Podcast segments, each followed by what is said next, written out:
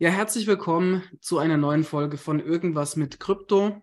Ähm, wie immer bewegen wir uns im Kryptomarkt in turbulenten Marktzeiten und wir wollen deswegen ähm, aus aktuellem Anlass die Folge mal unter den Titel Counterparty-Risiko stellen.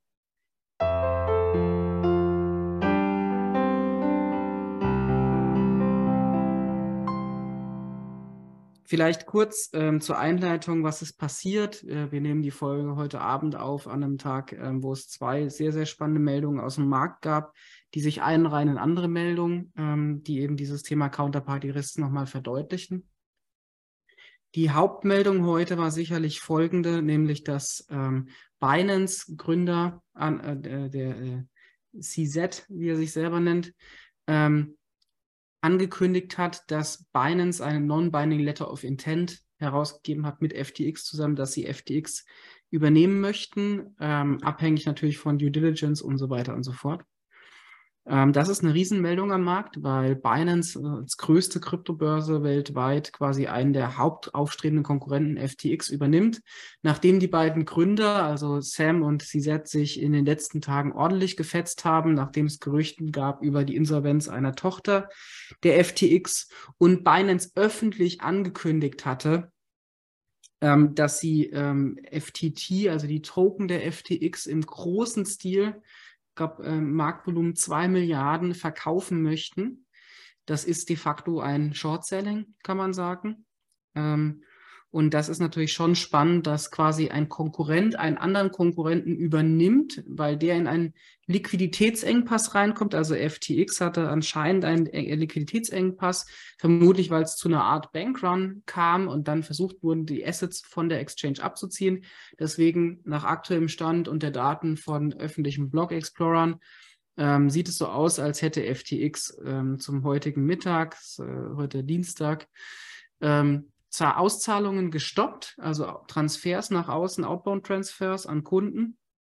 Ähm, und dieser Liquiditätsengpass hat es dann ähm, notwendig gemacht, sich auch quasi einen möglichen Käufer zu suchen. Und da ist dann Binance eingesprungen, nachdem sie nur ein paar Tage vorher eben FTX hart short gesellt haben und einen öffentlichen Streit zwischen den Gründern auf Twitter auch äh, stattgefunden hat, was natürlich schon einfach sehr krass ist. In der klassischen Bankenwelt könnte man das eigentlich so vergleichen, ähm, wie wenn jetzt äh, Goldman Sachs irgendwie ähm, massive Anteile an JP Morgan halten würde, der äh, Goldman Sachs CEO irgendwie dann den JP Morgan CEO öffentlich im Fernsehen mehrfach angehen würde ähm, und dann äh, äh, allen sagen würde, quasi, ihr müsst jetzt mal eure JP Morgan Assets verkaufen, JP Morgan Kunden, dann die äh, ganzen JP Morgan Kunden versuchen, das Geld bei JP Morgan rauszuziehen ähm, und dadurch JP Morgan in Liquiditätsengpass kommt und jetzt sagt, sie werden hier von Goldman Sachs gekauft. Also das ist natürlich schon krass, um es mal so für, sag ich mal, Leute nicht aus dem Kryptomarkt vergleichbar zu machen. Das ist die erste krasse große Meldung, die heute stattgefunden hat. Und ich versuche hier hoffentlich nur die Fakten zu schildern. Zweite Meldung, die auch ins Thema Counterparty-Risiko fällt und die schon auch irgendwo relevant ist, ähm, ist eine Meldung der BaFin heute. Diese Meldung der BaFin ähm, richtet sich an die Coinbase Germany GmbH, die deutsche Dependance der Coinbase. Und die ordnet eine Sicherstellung einer äh, ordnungsgemäßen Geschäftsorganisation an ähm, als Kryptoverwahrer, als lizenzierter Kryptoverwahrer in Deutschland ist äh, Coinbase Deutschland ein KWG-Institut und unterliegt hier gewissen Anforderungen. Und ähm, bei der ähm, Jahresabschlussprüfung wurden da anscheinend organisatorische Mängel ähm, festgestellt. Ähm, alle, nicht, nicht alle geprüften Bereiche äh, wurden gegeben, anscheinend auch das Thema Risikomanagement hier unter anderem, die ein KWG-Institut abdecken muss. Auch da, wie gesagt, das sind einfach jetzt mal öffentliche Informationen dargestellt. Und diese öffentlichen Informationen, die deuten halt darauf hin, dass sich auch hier das Thema Counterparty-Risk einfach manifestiert. Und noch äh, eine Meldung, die sich auch in den letzten Wochen einfach so gezeigt hat, waren, glaube ich, Abwicklungschains, sage ich jetzt mal, ähm, die auch eher zentral sind. Also ähm, Binance Smart Chain auch interessanterweise, da Binance jetzt in einer anderen Position. Und Solana, die äh, mehrfach angehalten wurden teilweise, wo es eben ähm, Probleme gab, wo die Chains gestoppt wurden, wo man so intuitiv sagen muss, na, eine Blockchain, die angehalten wird, wie dezentral ist die denn eigentlich? Ähm, und auch da hat sich das Thema Counterparty-Risiko einfach manifestiert, weil sich eben zeigt, okay, ähm, wenn hier Player ausfallen, haben wir ein Thema. Das ist eigentlich das, was Counterpart-Risiko ausdrückt. Das sind Ausfallrisiken ähm, des, der Gegenpartei und ähm, das gilt eben für eine eher zentral abgehaltene Abwicklungschain. Das gilt auch für eine Exchange. Wenn diese, ähm, wenn Kunden heute gegen Exchange handeln, handeln die nicht peer-to-peer -peer gegen andere Kunden bilateral, sondern die handeln immer direkt gegen die Exchange. Also die Counterparty der Privatperson ist die Exchange selbst. Und wenn die in Liquiditätsengpass kommt, dann zahlt die halt nicht mehr aus. Und wenn ich hier eben Kryptoverwahrer habe, ähm, der, dessen ähm, ordnungsgemäße Geschäftsordnung kritisiert wird, dann habe ich halt auch da Risiken einfach, dass vielleicht hier mal am Prozess nicht so stattfindet, vielleicht, ähm, dass ähm, ich mir da als, äh, als Kunde halt einfach Sorgen machen muss, weswegen ja es eine BaFin gibt, die sowas überwacht und dann halt rechtzeitig, bevor etwas passiert, es ist da auch noch nichts passiert, will ich auch betonen, ähm, das halt kritisiert und auch öffentlich ähm, hier verkündet. Also das sind schon für mich so drei ähm, sehr kritische Bewegungen am Markt, ähm, wo man einfach sieht, äh, dass das Thema Counterparty Risk, das haben wir hier auch in den Folgen und generell wir auch auf wir, Konferenzen so seit Jahren, glaube ich, gestresst, äh, sehr materiell ist und, und existent. Ja, weil viele halt denken, Blockchain ist dezentral, äh, trustless, alle Risiken sind raus. Das stimmt äh, halt so pauschal nicht. Oder wie siehst du das, Philipp? Ja, also ähm, bei aller Dramatik, äh, ich stimme zu, das sind mehrere Ereignisse, die sich teilweise heute ergeben haben, aber auch jetzt in den letzten Wochen, ich stimme ja zu. Äh, kurz noch eine folgende scherzhafte Anmerkung vorneweg. Ich habe dir gerade zugehört, äh, Simon, du hast es toll ausgeführt. Weißt du, wie ich mir vorkam, Simon, wie in einer Bundespressekonferenz, wo der Regierungssprecher Seibert in aller Nüchternheit. Äh, der Name ist ja äh, relativ nah dran, aber der ist mittlerweile nicht mehr der Sprecher. Ja, ich weiß schon, ich weiß schon, aber, aber, aber es, es hatte sich so angefühlt, wie wirklich in aller Dramatik äh, mit der höchstmöglichsten Nüchternheit dargestellt wird, äh, was passiert ist. Und äh, es sind wirklich dramatische Ereignisse, wir führen es ja gleich aus. Und trotzdem kam ich mir gerade vor wie in so einer Bundespressekonferenz mit dem Pressesprecher, der hier startet. Ja, also äh, großes Kompliment, äh, Simon. Vielleicht, äh, wenn du, wenn es dir mal langweilig wird, könntest du in die Politik gehen. Ich hoffe aber nicht, dass dir es langweilig wird. Ich glaube nicht, dass die Politik besser ist als das, was äh, du da jetzt machst. Aber gut, jetzt zum Thema. Ich sehe es genauso wie du. Ähm, ich versuche es ein bisschen zu dramatisieren. Ähm, letztendlich ist es ehrlich gesagt schockierend, was heute passiert ist. Ähm, Dienstag und die Folge wird wahrscheinlich gesendet ungefähr in einer Woche. Mal sehen, was dann passiert. Der Bitcoin kann sich bis zu dem Zeitpunkt erholt haben. Er kann aber auch weiter abgesackt äh, sein. Stand heute ist er jetzt gerade bei 18.300 US-Dollar ähm, und war auch im Tiefspreis heute ähm, knapp über 17.000 US-Dollar. War trotz, des, trotz der ganzen Crash-Situationen der letzten Monate hatten wir solche Tiefspreise noch nicht gesehen. Also das zeigt die Wucht äh, von dem, äh, was jetzt gerade passiert. Ähm, was ich spannend finde, ist Folgendes. Das ganze Thema hat ja am Samstagmorgen äh, begonnen. Ähm, 5. November plus minus war das ja. Und äh, da gab es den ersten Tweet, dass möglicherweise äh, FTX mehr zu sein scheint, als es wirklich ist. Und dieser Tweet hat dann die Runde gemacht. Das wurde dann am Sonntag diskutiert, es wurde am Montag diskutiert. Das Ganze, äh, ich habe mich auch selber überrascht, dass trotz dieser ganzen Befürchtungen der Bitcoin-Preis und auch Ethereum relativ gut gehalten hat. Und dann eben jetzt äh, am Montag ging es 5, 6, 7 Prozent runter und heute am Dienstag jetzt nochmal äh, 10 Prozent. Warum? Weil tatsächlich zu befürchten ist, dass FTX eben wirklich ein ernsthaftes Problem ist oder Problem hat. Du hast dann auch diese Zwistigkeiten angesprochen. Auf Twitter wurde, wurden die ausgetragen. Das ist faszinierend im Übrigen, dass diese gesamte Diskussion nicht wie in der traditionellen Finanzwelt via Ad-Hoc-Mitteilungen äh, dargestellt wird, die dann in Pressemitteilungen überführt werden, sondern tatsächlich auf Twitter. Ja, das ist wirklich interessant, was, äh, wie, die, wie die Kommunikationskanäle laufen. Kleine Randbemerkung. Und ähm, im Ergebnis haben die beiden sich gefetzt. Der Sam Bankman Fried, ähm, da habe ich auf Twitter witzigen, also eigentlich ist es nicht witzig, gell, aber äh, ich sage es jetzt trotzdem mal, dass der Vorname Sam sehr stark an Scam erinnert und äh, der Nachname Bank, Manfred, also mit dieser Vorsilbe Bank auch was vollkommen Falsches suggeriert. Ähm, aber also irgendwie ist es lustig, aber dann doch wiederum tragisch, dass eben diese beiden, er und der CZ von Binance, sich eben auf Twitter öffentlich äh, gefetzt haben.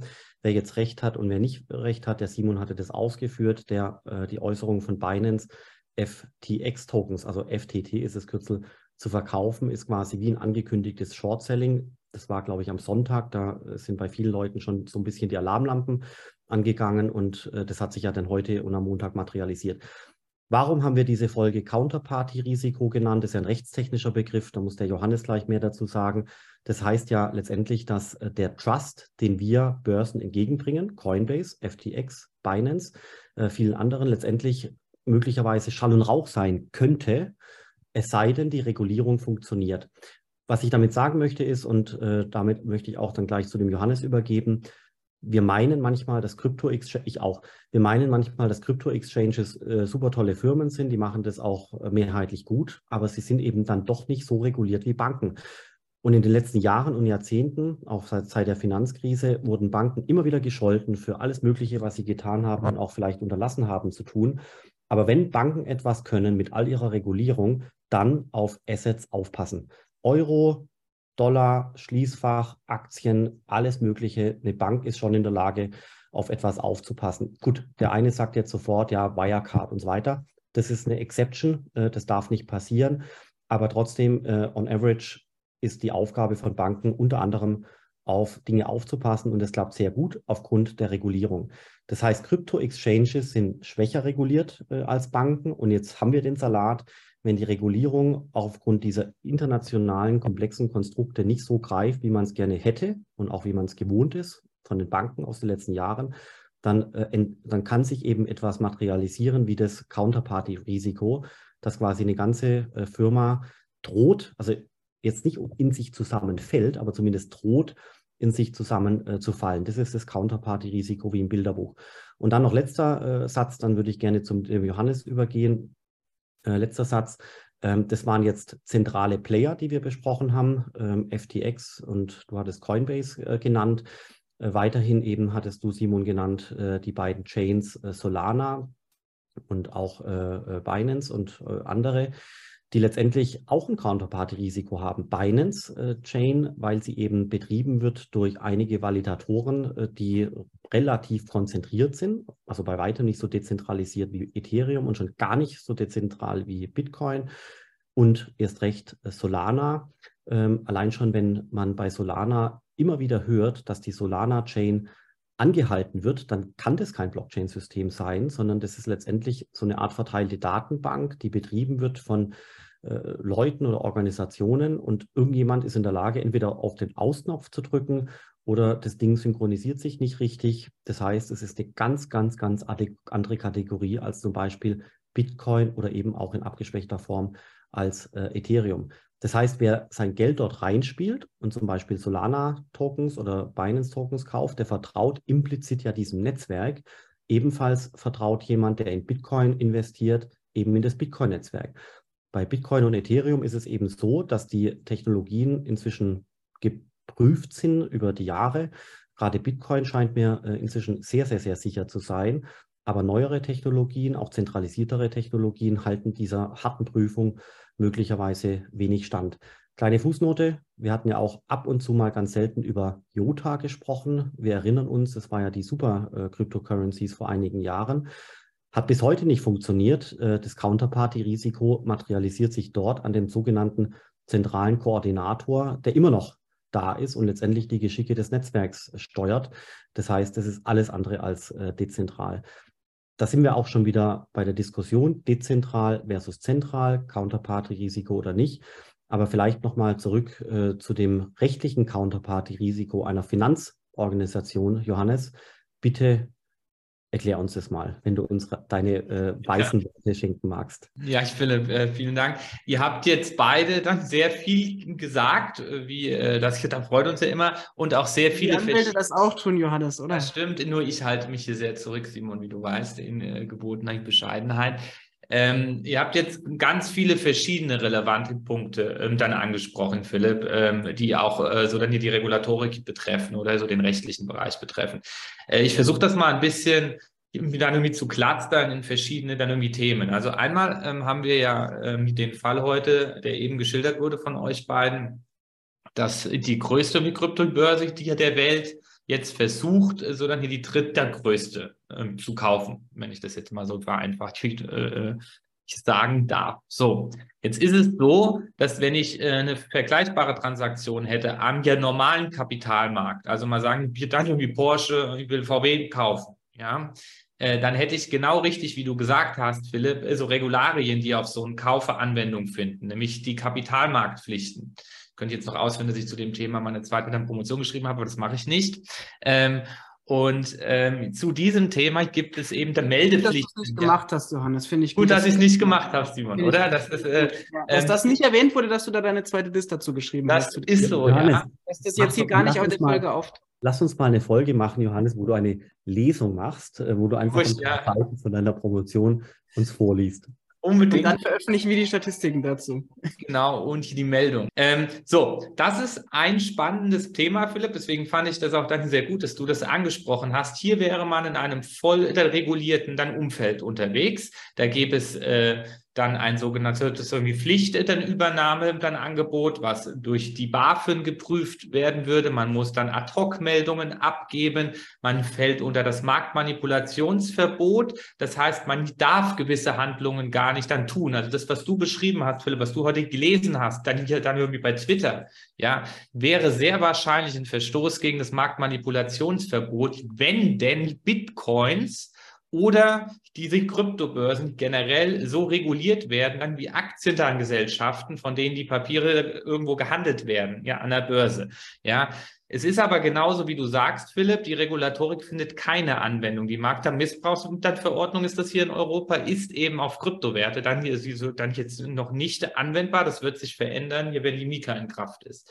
So, und das führt in der Tat zu, den, zu dem spannenden Vorgang, dass wir eigentlich jetzt äh, Phänomene am Markt sehen, die es mal sagen vor 30 Jahren gab, die es vor 40 Jahren am Markt äh, gab, bevor eben diese Kapitalmarktregulierung eingeführt wurde, ja. Und die gibt es jetzt im Kryptobereich ähm, noch nicht. Und deswegen ist das jetzt so wie ein Blick in die Vergangenheit, den wir uns hier anschauen können. Wie sieht sowas denn aus ohne dann Regulatorik? Und du weißt ja auch, Philipp, wie was dann passiert wirtschaftlich, ja. Wenn der dann eine sagt, er will den anderen hier übernehmen, dann geht der eine Kurs sehr nach oben, der andere sehr nach unten und so weiter und so fort, ja. So, das ist hier ein Thema. Da geht es um äh, so die Übernahme. Dann zweites Thema, der Simon hat es angesprochen, ähm, Coinbase. Da geht es eben um, oder dann ist im Raum, dass es da gewisse so Organisationspflichten gab, die Coinbase nicht äh, so erfüllt hat. Ähm, da muss man sagen, wissen wir nichts Näheres zu. Der Pflichtenkatalog, äh, der einen zugelassenen der Kryptoverwahrer trifft, so wie Coinbase, ist dann sehr groß. Also das können sehr viele verschiedene Verstöße gewesen sein. Ähm, da macht es wenig Sinn zu spekulieren. Da ist die Regulatorik auch stark ausgeprägt. So, jetzt zum dritten Thema, oder nach meinem Verständnis, das ist der Counterparty irgendwie Risiko. Es ist so, dass äh, der Gesetzgeber von der Regulatorik sagt, das habt ihr auch schon schön beschrieben, wenn ich mit bestimmten Gegenparteien Geschäfte eingehe, ja, insbesondere im Finanzmarkt, im Kapitalmarkt, ähm, dann hat das für mich als Geschäftspartner vielleicht ein hohes Risiko. Zum Beispiel, äh, wenn ich an der Börse handle, die so die Liquidität nicht mehr sicherstellen kann. Und deswegen gibt es da auch nochmal eine spezielle Form von, von Regulatorik, die darauf Anwendung findet.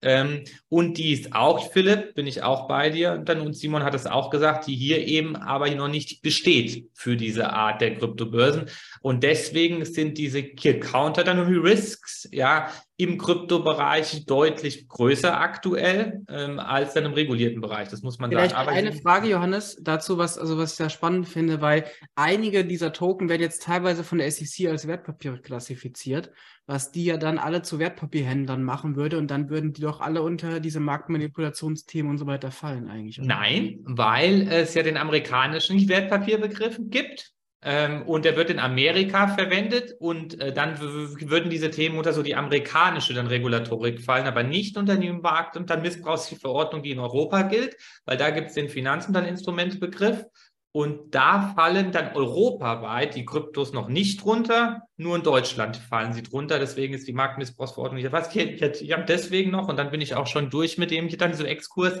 Es gibt keine Marktmanipulation in Bezug auf Kryptos. Deswegen könnte ich der Philipp zum Beispiel als dann wie Deutschlands berühmtester Professor in dem Bereich permanent ähm, dann Pressemitteilungen rausgeben in Bezug auf den irgendwie Bitcoin. Und wenn das dazu führen würde, dass aufgrund äh, dieser Pressemitteilung oder der irgendwie Statement, die du rausgibst, Philipp, der Kurs hier steigen oder fallen würde, ja, und die vielleicht auch gar nicht mal dann irgendwie wahr wären, diese äh, äh, die Aussagen, die du triffst, dann würdest du dich nicht strafbar machen wegen Marktmanipulation. Wenn du das in Bezug auf VW dann Aktien machen würdest, ja, dann würdest du dich strafbar machen.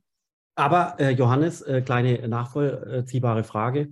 Das gilt jetzt Stand heute 2022. Wenn die Mika einmal in Kraft tritt oder getreten ist, dann müssen die Leute aufpassen, weil dann ähnliche, also nicht gleiche, aber ähnliche Regeln gelten wie in der MIFID. Ähm, wie in der Marktmissbrauchsverordnung. Das sind zwei ja. Verordnungen, das musst du jetzt als das, das musst du Detail nicht kennen, genau. Das okay, alles klar. Ja, also mein, also das heißt, was, was ist die Essenz von dem, was wir heute besprechen wollen? Also meine persönliche Meinung ist folgendes. Es gibt zwei Varianten. Entweder man braucht, mit, um mit dem Krypto-Ökosystem vernünftig umgehen zu können, einfach ein tiefes technisches Wissen damit die Leute exakt genau wissen, was sie da tun, welche Tokens sie kaufen, welche sie nicht kaufen, wie sie die speichern, wie sie die nicht speichern und wo sie die speichern. Variante 1. Oder du brauchst harte Regulatorik, die letztendlich die Leute schützt, äh, damit quasi dieses Counterparty-Risiko sich nicht materialisieren kann. Und was wir eben momentan sehen und auch eben seit Monaten, Terra Luna und 3AC und Celsius und alles, was wir besprochen haben, war, dass sich eben äh, die Unternehmen äh, verschiedentlich äh, letztendlich in so einen Graubereich rein bewegt haben. Die haben letztendlich Workarounds geschaffen über verschiedene Destinationen in verschiedenen Ländern, um letztendlich hier und da der Regulatorik äh, zu entgehen oder zumindest drumherum zu arbeiten, um sich dieser Regulatorik nicht zu stellen. Und äh, man kann es nicht anders sagen. Heute haben, können wir haben es wirklich ja in den Zahlen gesehen oder sehen es jetzt gerade in dieser Sekunde in den Zahlen. Jetzt haben wir den Salat, äh, weil eben weder äh, die eine noch die andere Variante, also weder das tiefe Wissen noch die harte Regulatorik äh, hier einschlägig sind, sondern eben äh, dieser Graubereich, wo Unternehmen oder gut Kryptobörsen eben äh, sich äh, in verschiedenen äh, Workarounds äh, mit dem Thema beschäftigt haben, weil sie es aber eben auch konnten, weil zum jetzigen Zeitpunkt eben die Staaten und die Regulatoren die regulatorischen Regeln noch nicht in Kraft gesetzt haben. Ja, wie, wie schon gesagt, der Johannes hat ja recht, die Mika-Regulierung tritt ja erst noch in Kraft. Sie ist noch nicht in Kraft getreten. Und insofern ist es Stand heute eben noch alles, wenn man so will, legal. Aber es ist nicht so, wie man sich wünschen würde. Und vielleicht hat genau hier die Mika-Regulierung für Europa was Positives, weil sie letztendlich äh, solche Dinge zumindest mal für den europäischen Markt äh, unmöglich machen würden. Ist es die Lösung? Nicht unbedingt, weil eben äh, eine Firma wie FTX oder auch andere Kryptobörsen in anderen Ländern natürlich weiterhin so agieren könnten, sodass die dortigen äh, Geschichten und Aktionen wiederum auf die Kryptopreise durchschlagen können, sodass es auch Leute in Europa trifft. Aber zumindest wären es keine europäischen Firmen, die ursächlich dafür sind, äh, solche Dinge äh, zu machen. Also ihr seht schon, es ist wirklich, wirklich, wirklich diffizil, weil die Regulierung ist äh, länderbasiert. Die Kryptopreise sind international. Es gibt äh, regulatorische Workarounds, die in manchen Ländern gemacht werden können. Die schlagen dann durch auf die Preise. Wir sehen es ja gerade heute. Das heißt, selbst wenn es manche Länder versuchen gut zu machen, dann sind die Investoren, die Anleger trotzdem ausgeliefert äh, dem internationalen Ökosystem. Was lernen wir daraus?